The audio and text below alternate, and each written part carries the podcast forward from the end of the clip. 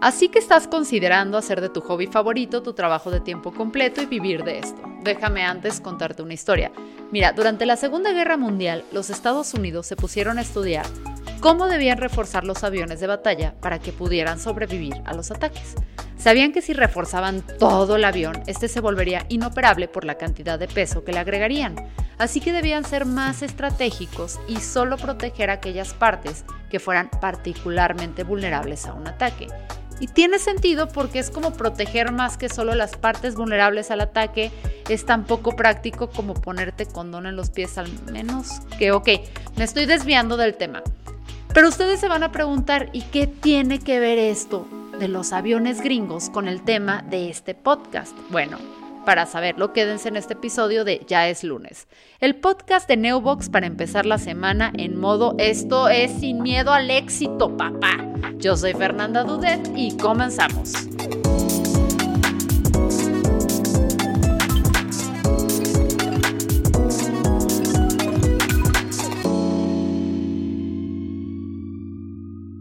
¿Dónde me quedé antes de empezar a hablar de pies? Ah, sí, esperen. Para determinar las partes del avión que tenían que proteger más, analizaron todos los aviones que regresaron de batalla y recolectaron información estadística que les permitiera detectar cuáles zonas del avión eran más vulnerables por haber recibido más impactos de bala y por ende necesitaban mayor refuerzo. Llegaron a la conclusión de que las partes que necesitaban esta ayudadita extra eran las alas, la parte central del fuselaje y la cola del avión. Pero todo cambió cuando un matemático austrohúngaro, Abraham Wald, se percató del error que estaban cometiendo en esta valoración. ¿Puedes identificarlo?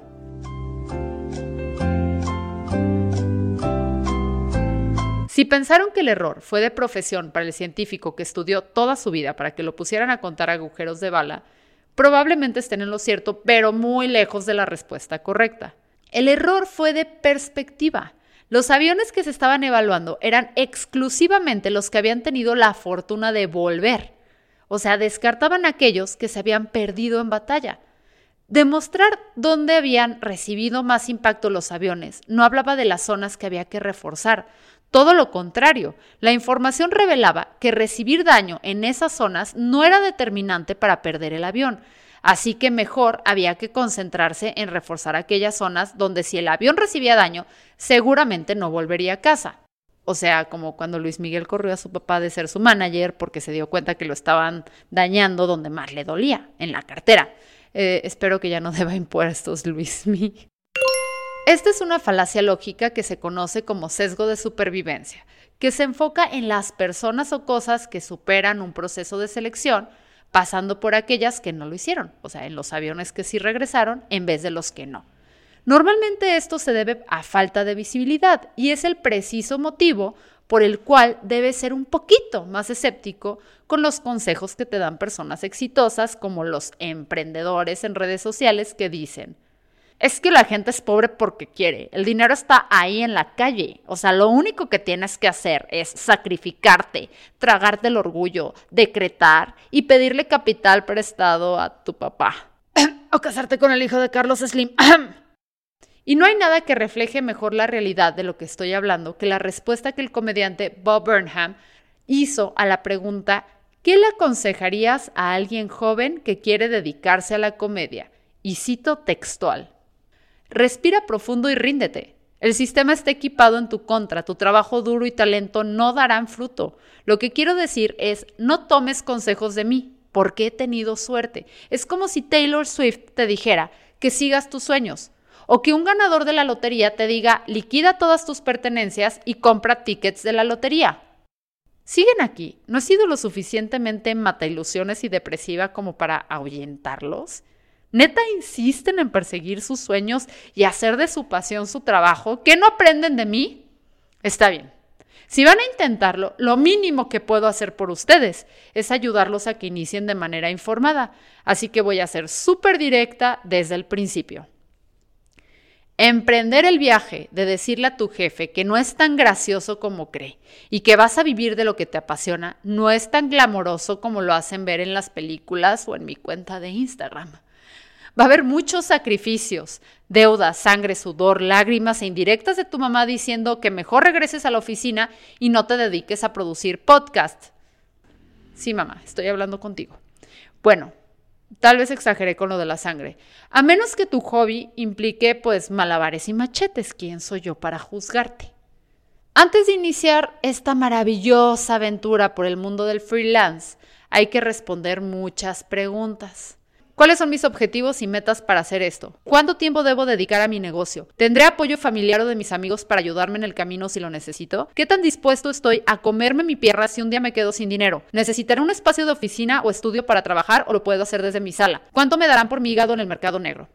Y así inauguramos la sección Consejos que me habría gustado recibir antes de intentar vivir de mi pasión y terminar comiendo maruchan en una comuna hippie de la colonia americana mientras lloro.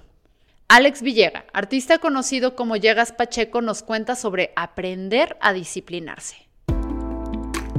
La disciplina de aprender a trabajar bajo tus propios horarios creo que sí fue de las cosas que me costaron mucho y hasta la fecha me cuestan. No soy una persona organizada, digo, soy, soy, me estructuro mucho como creativo de que tengo que tener un desmadre. Yo sé cómo mi desmadre está bastante organizado, pero creo que eso, ¿no? Establecerme horarios para trabajar, el saber respetar los mismos deadlines para no, no, luego, porque luego uno empieza a aceptar, aceptar, aceptar proyectos y no se pone un tope y ya luego pues tienes ahí cinco proyectos que son para mañana y, te haces un cuello, un, un, cuello de botella en el que, un lío en el que mismo tú te metes, ¿no? Creo que es uno de los primeros problemas que tuve. Y pues también ya luego entender el modus operandi de las pagas de algunas marcas de 90 días, y ese tipo de problemas que, que surgen, ¿no? El flujo de efectivo, tienes que tener tal vez algún otro modo de ingreso que te pueda estar solventando el hecho de que tal vez un proyecto te lo paguen en casi tres meses. Por cierto, nunca está de más considerar tu salud mental como una variable a considerar en este proceso. Abraham de Noble Planta nos cuenta.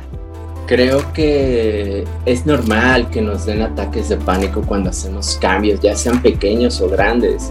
Realmente pasé por un proceso muy difícil que fue el desapego y, el renunciar a la seguridad que tenía ya implícita de muchos años.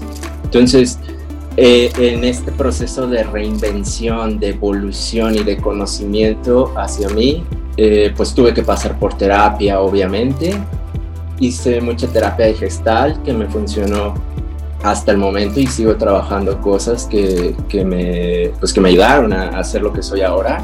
Hago mucha meditación, tratamos de mantener un estilo de vida muy saludable en, en todos los aspectos, entonces creo que esa conexión con la naturaleza te permite, te permite crecer sin, sin, esos, sin esos pesos que llevas cargando, ¿sabes? El desapego. Y, a mí me ayudó muchísimo el trabajo de las plantas a desarrollarme más creativamente y por ende pues a soltar todo ese pasado, saber desprenderte de cosas que no te están dejando nada bueno.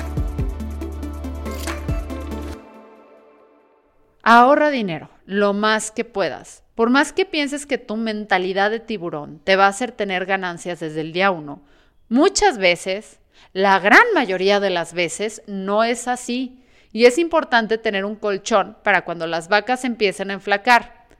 Disclaimer. Este comentario hizo alusión a la pérdida de peso de ciertas reses. Bajo ninguna circunstancia debe entenderse como body shaming ganadero. Continuamos con la programación habitual. Vivir de tu hobby no es el equivalente a ganar algo de dinero de tu hobby. Esto implica verlo ahora como una empresa. Y toda empresa debe tener un plan de negocios y un jefe maquiavélico que ahora eres tú. Tienes que proyectar cuáles podrían ser los costos para tu negocio y cuánto dinero necesitarás. Y luego, ya les dije, querides, ahorrar todo lo posible hasta alcanzar ese colchón. No importa que te consideren tan tacaño que en la siguiente Navidad te visiten tres fantasmas. El respaldo financiero es clave antes de emprender por tu cuenta. Planea todo, ve siempre a futuro e imagínate cualquier escenario. ¿Cómo va a ser un día de trabajo de ahora en adelante? ¿Qué otros compromisos tengo? ¿Cómo voy a ofrecer mis servicios? Hay que tener en mente que ahora hay que tratar las cosas con seriedad y que el hecho de que ya no tengas un trabajo formal no significa que no debes seguir un horario. Te recomiendo que hagas una prueba de cómo se vería tu horario semanalmente. Así puedes acomodar todas las actividades vitales para tu nuevo negocio e intentas dejarte algo de espacio para atender tus asuntos personales e intentas no convertirte en todo lo que juraste destruir. El jefe que te dice que te pongas la camiseta y que no te da suficientes horas de descanso. Lo menos que quieres ser es tu propio jefe explotador, aunque seamos honestos, los primeros años eso va a ser algo difícil. Las redes sociales son tus mejores amigas. Lejos quedaron los días de precio por inbox o de tener que agregar a tus redes personales a personas que te van a decir que te compran a la vuelta. Aprovecha todas las herramientas que te ofrecen Facebook o Instagram, no solo para encontrar clientes, sino para conectar con personas que también están en el mismo giro que tú. Que siempre busco que mis hobbies de alguna manera sigan nutriendo hasta cierto punto mi pasión, mi proyecto, ¿no? Me gusta mucho el cine, ver Netflix, los videojuegos y pues mucha gente dice, no, pues la, raza que se la pasa viendo Netflix pues está echando a perder su tiempo, ¿no? Pero yo en mi caso como ilustrador, pues si, si acaban de lanzar una nueva serie en Disney Plus de Mandalorian y todo el mundo va a estar hablando de eso, pues esa misma serie me va a alimentar a mí para hacer una ilustración, ¿no? O sea, que agarro estos mismos hobbies y los trato de, involucrar en, con mis proyectos. Por ejemplo, a mí también me gusta muchísimo el fútbol y digo, pues tal vez no fue futbolista, pero puedo, puedo ingresar haciendo proyectos de ilustración de fútbol o, o ver cómo, cómo, cómo meto estos mismos hobbies dentro de lo que vengo haciendo para que, pues a pesar de que sean cosas que no me remuneren directamente, pues se vuelvan como herramientas para, para sacarles algo de valor. Esto nos lleva al siguiente tip. Espiar o conocer casos de gente dentro del medio que te quieras desarrollar. Esto es para que te des a conocer, conozcas y soluciones problemas que no contemplaste antes. Encontrar más clientes, colaborar con otras personas que comparten tu visión creativa, en fin, conectar con el medio te ayuda a entrar a una red de conexiones que nunca sabes cómo te pueden beneficiar. ¿Quién sabe? A lo mejor hay más adiestradores de tortugas de los que te puedas imaginar. Pero también entender lo que otros hacen te puede dar claridad para entender lo que no quieres hacer si no quieres repetir lo que todos ya están haciendo. O mejor dicho, ¿por qué te vas a diferenciar tú? Algo que aprendí después es, es a volverme mi propia clienta, ¿no? Y entender exactamente qué es lo que me gustaría atender en este mundo, qué es la filosofía que tiene hoy mi empresa y por eso le va bien y cuando entendí eso, cuando me puse a tomar tours, cuando empecé a entender cómo me gustaría que me trataran a mí, fue cuando todo mi servicio y toda mi, mi empresa cambió. Y yo no lo hacía al principio, porque me acuerdo que me iba de viaje y me daba coda pagar un tour, ¿sabes? Entonces era como de, a ver, cabrón, ¿cómo estás tratando de dar tours y te da coda a ti misma pagar un tour porque no tienes dinero? Y hoy soy una obsesiva, o sea, tomo tours y tomo tours y tomo tours y tomo tours en todo el mundo.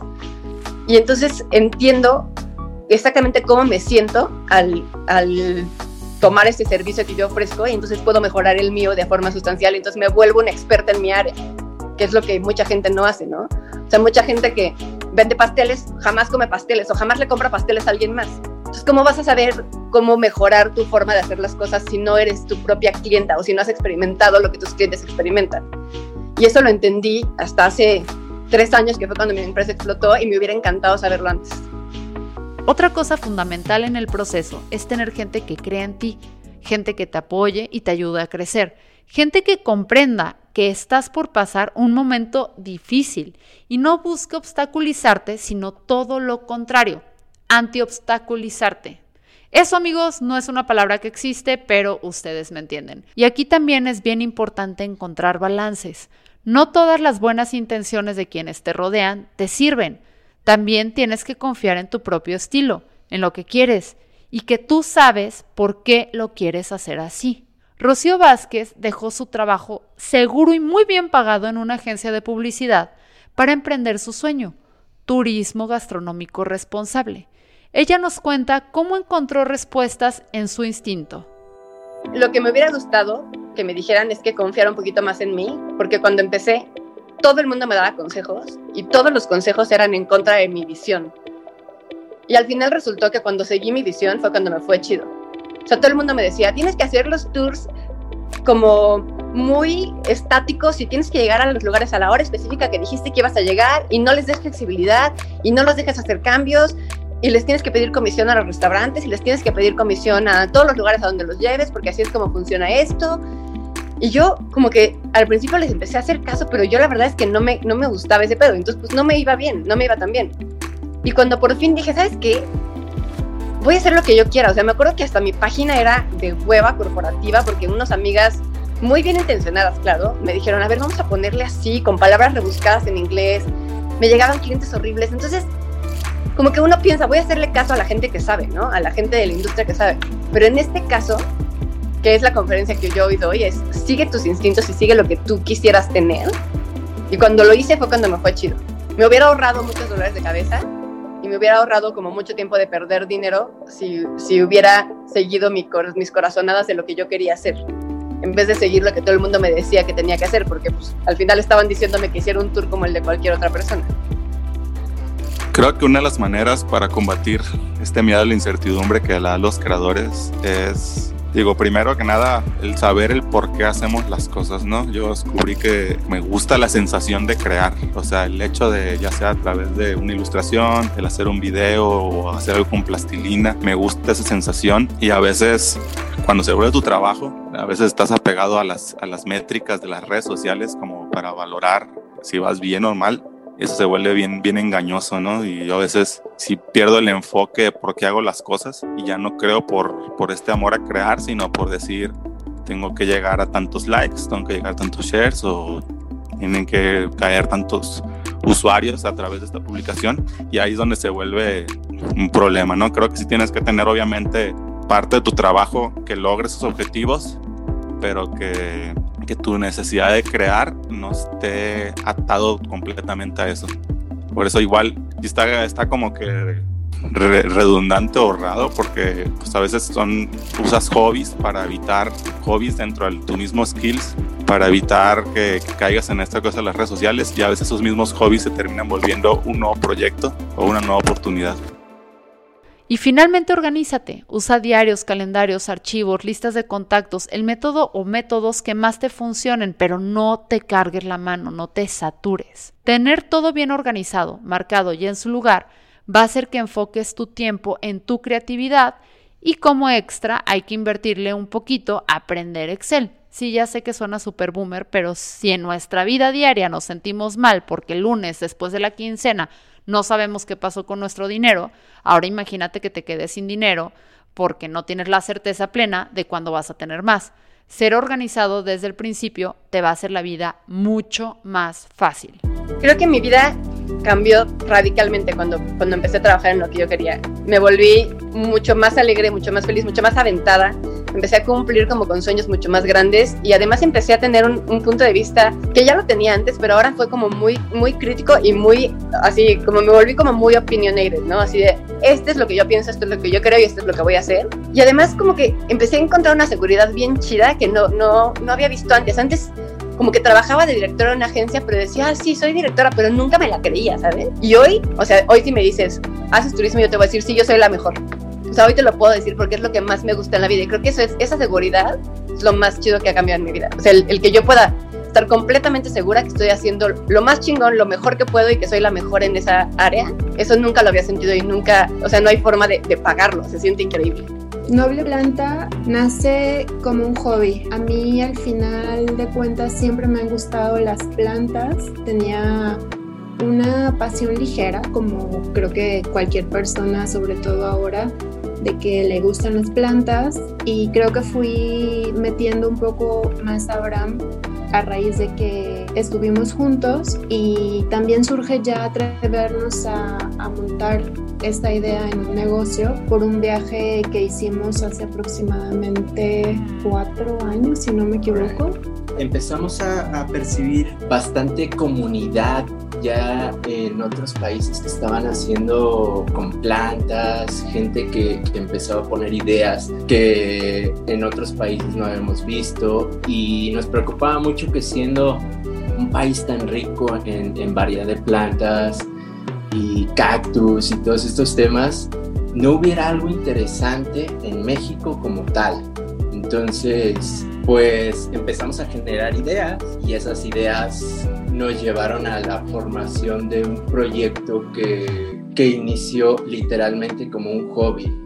Queríamos tener plantas que fueran muy especiales y que fueran plantas fáciles de cuidar y que la gente no conociera, que saliera esto, esto clásico de las abuelas, que era tener un jardín con flores y flores y flores y flores, pero en realidad nunca apreciamos las hojas o los pantones y texturas que tienen las hojas y es por eso que nos empezamos a clavar más con las plantas de interior y con estas plantas que les llaman de sombra. Y fue ahí como nació ese concepto, el, el, ver, el aprovechar un momento de la historia en la cual no estaba tan proyectado este negocio de plantas o esta profesión y, y querer desarrollarlo más.